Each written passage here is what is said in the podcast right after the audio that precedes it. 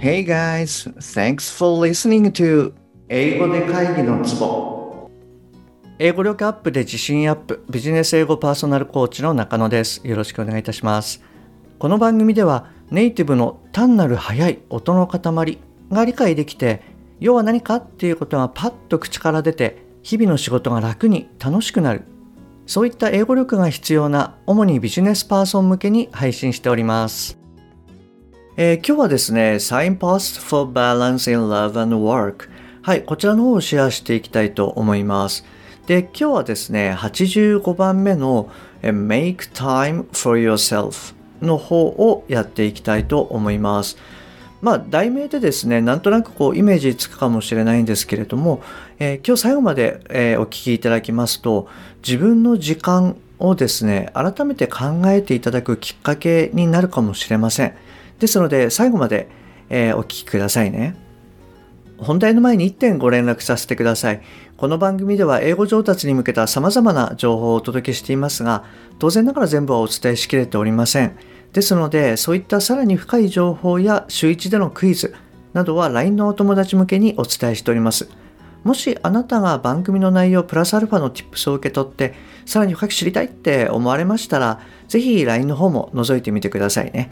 あなたにベストな英語習得方法はの診断ゲームもありますので、はい、そちらの方もぜひトライしてみてください。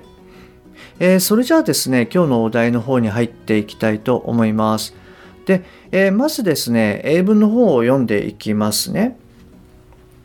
じゃあいきます。Make time for yourself. Do you allow time for yourself?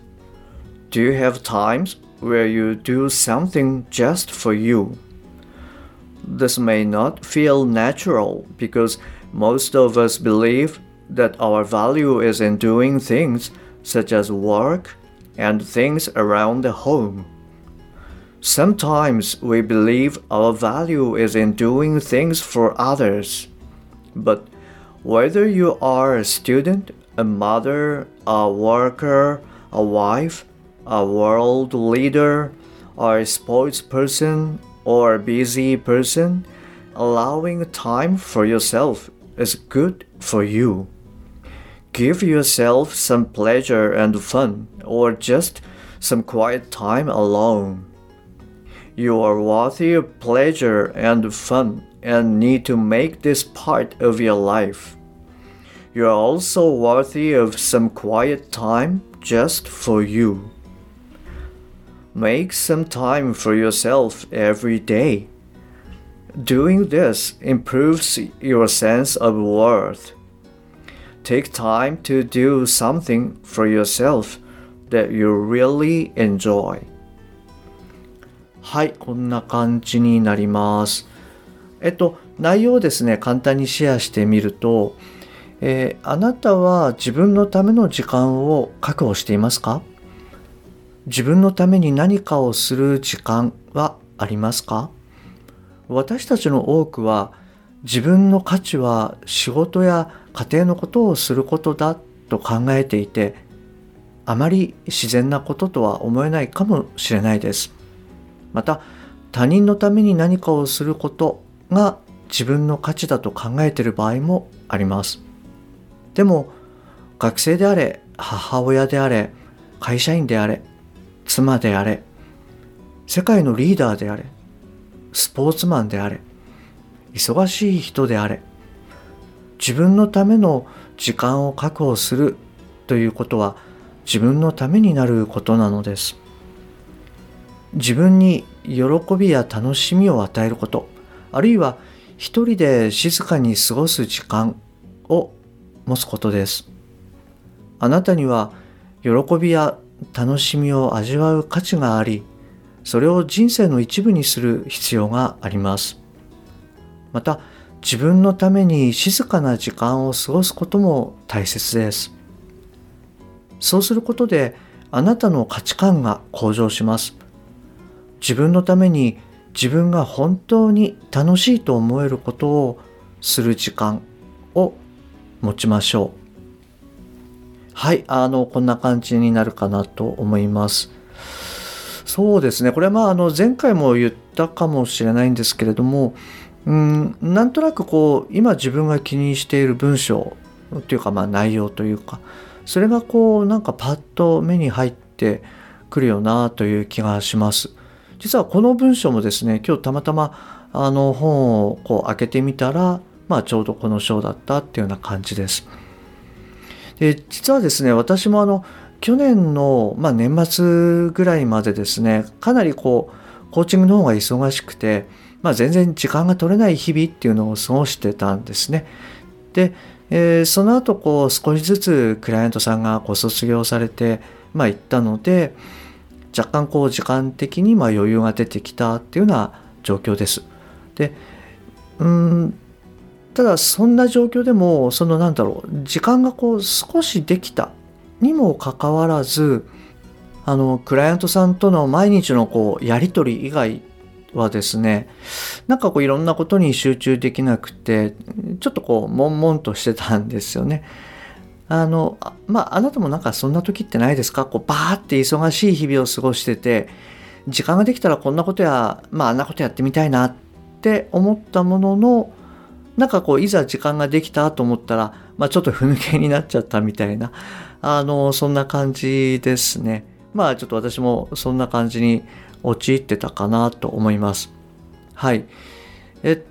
ということでこのまあポッドキャストと Voicy をですねずっとアップできなかった言い訳はですねはいあのまあこの辺で 終わるとしてえっと最近ですねあのおいしいはるさんえー、ワーママはるさんっていう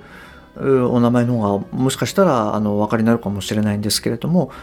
の、あの、大石はるさんが書かれた、その、やめる時間術っていう本をですね、あの、 Audible で聞いてたんですね。で、これがなんかすごい、あの、自分にもしっくりくるなと思ったので、ちょっと今回はそれをシェアさせていただこうかなと思いました。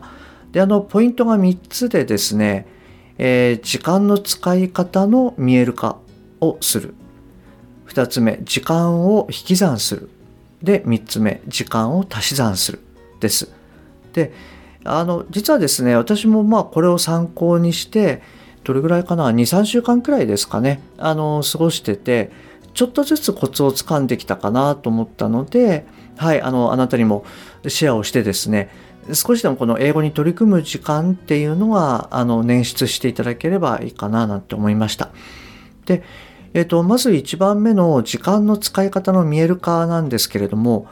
この何でしょうね私たちこう日本人ってよくあの会議の始まる時間は決まってるんだけど終わりがダラダラ伸びちゃうっていうことあると思うんですね。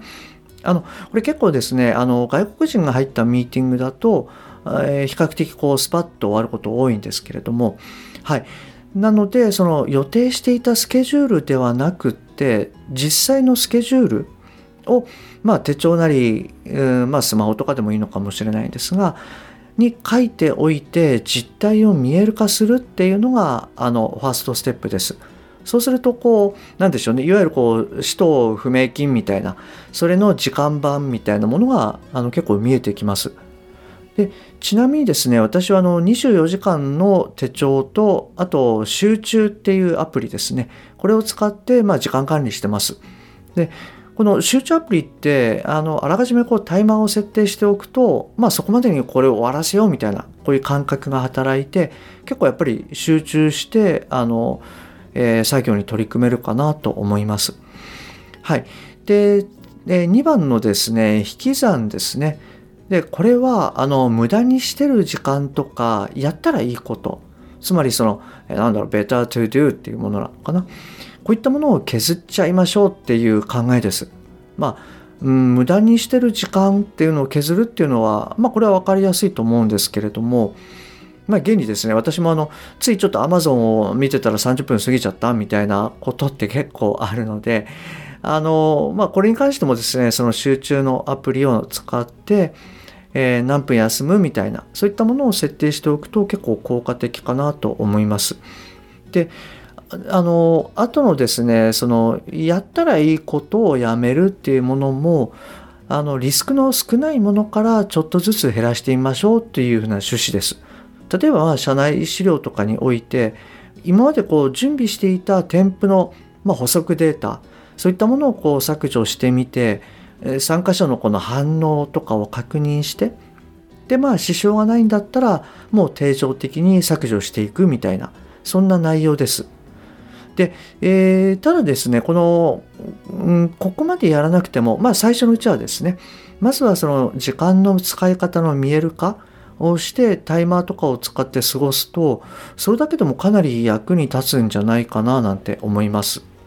で、えー、最後にですね、えー、足し算をするっていうものなんですけれどもこれはですね、えー、この中にちょっと分割されてるんですがまずは理想の一日のスケジュールっていうのを考えると。でそれを実現するにあたって今の自分に足りないこと、まあ、つまりギャップですねこれをあぶり出すと。で、えー、引き算でその空いた時間にそのギャップを埋めるっていうことを、まあ、コツコツとやっていくみたいなそんな感じです。でこの実は最後の足し算って私があのクライアントさんに対してこうコーチングを行っている内容とかなり似ているんですね。でどういうことかっていうとまずはその理想の英語力っていうのをイメージしていただくと。で、えー、理想とまあ、現状のギャップですねそれを確認してじゃあこういう順番でこういうことをやっていきましょうっていうのを、まあ、私の方が、えー、見つけ出すと。で、えー、クライアントさんはそのギャップを埋めるために、え、毎日こうワークに取り組んでいただくみたいなそんな感じです。なのでこれ最後のですね、えー、足し算をするっていうのはなんかすごいこう、えー、しっくりくるなぁなんて思いながら聞いてました。でこれもどこかでもしかしたら触れたかもしれないんですけれどもあのスティーブン・コビーが書かれた7つの習慣にですねあの緊急じゃないんだけれども重要なものこれを一番大事にしなさいっていうふうに言ってるものがあるんですね。でまさにこれ時間ってこれに当てはまるっていうふうに思うんですよね。一日で考えると無駄にしてる時間ってまあさほど気にならないかもしれないんですけれどもまあ、それがこう長期にわたると、まあ、膨大な時間になっちゃうと。でそれを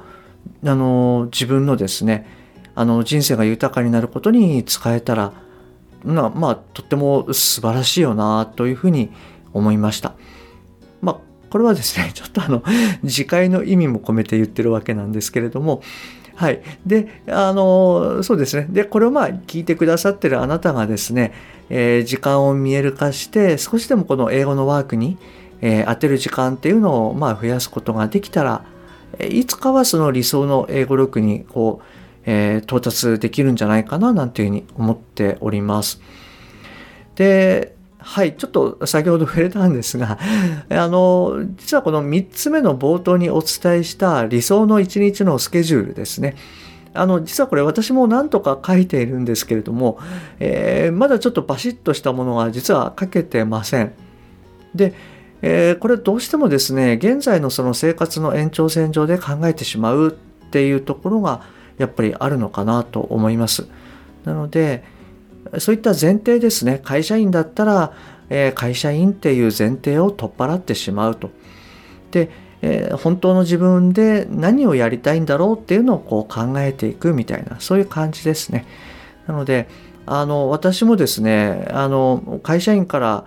え英語コーチになる時にはそういったものをこう取っ払って考えて英語コーチになったわけなんですけれどもまた改めてですね今後自分としてどういうふうにこうえー、生きていきたいのかみたいなそういったことに関しても、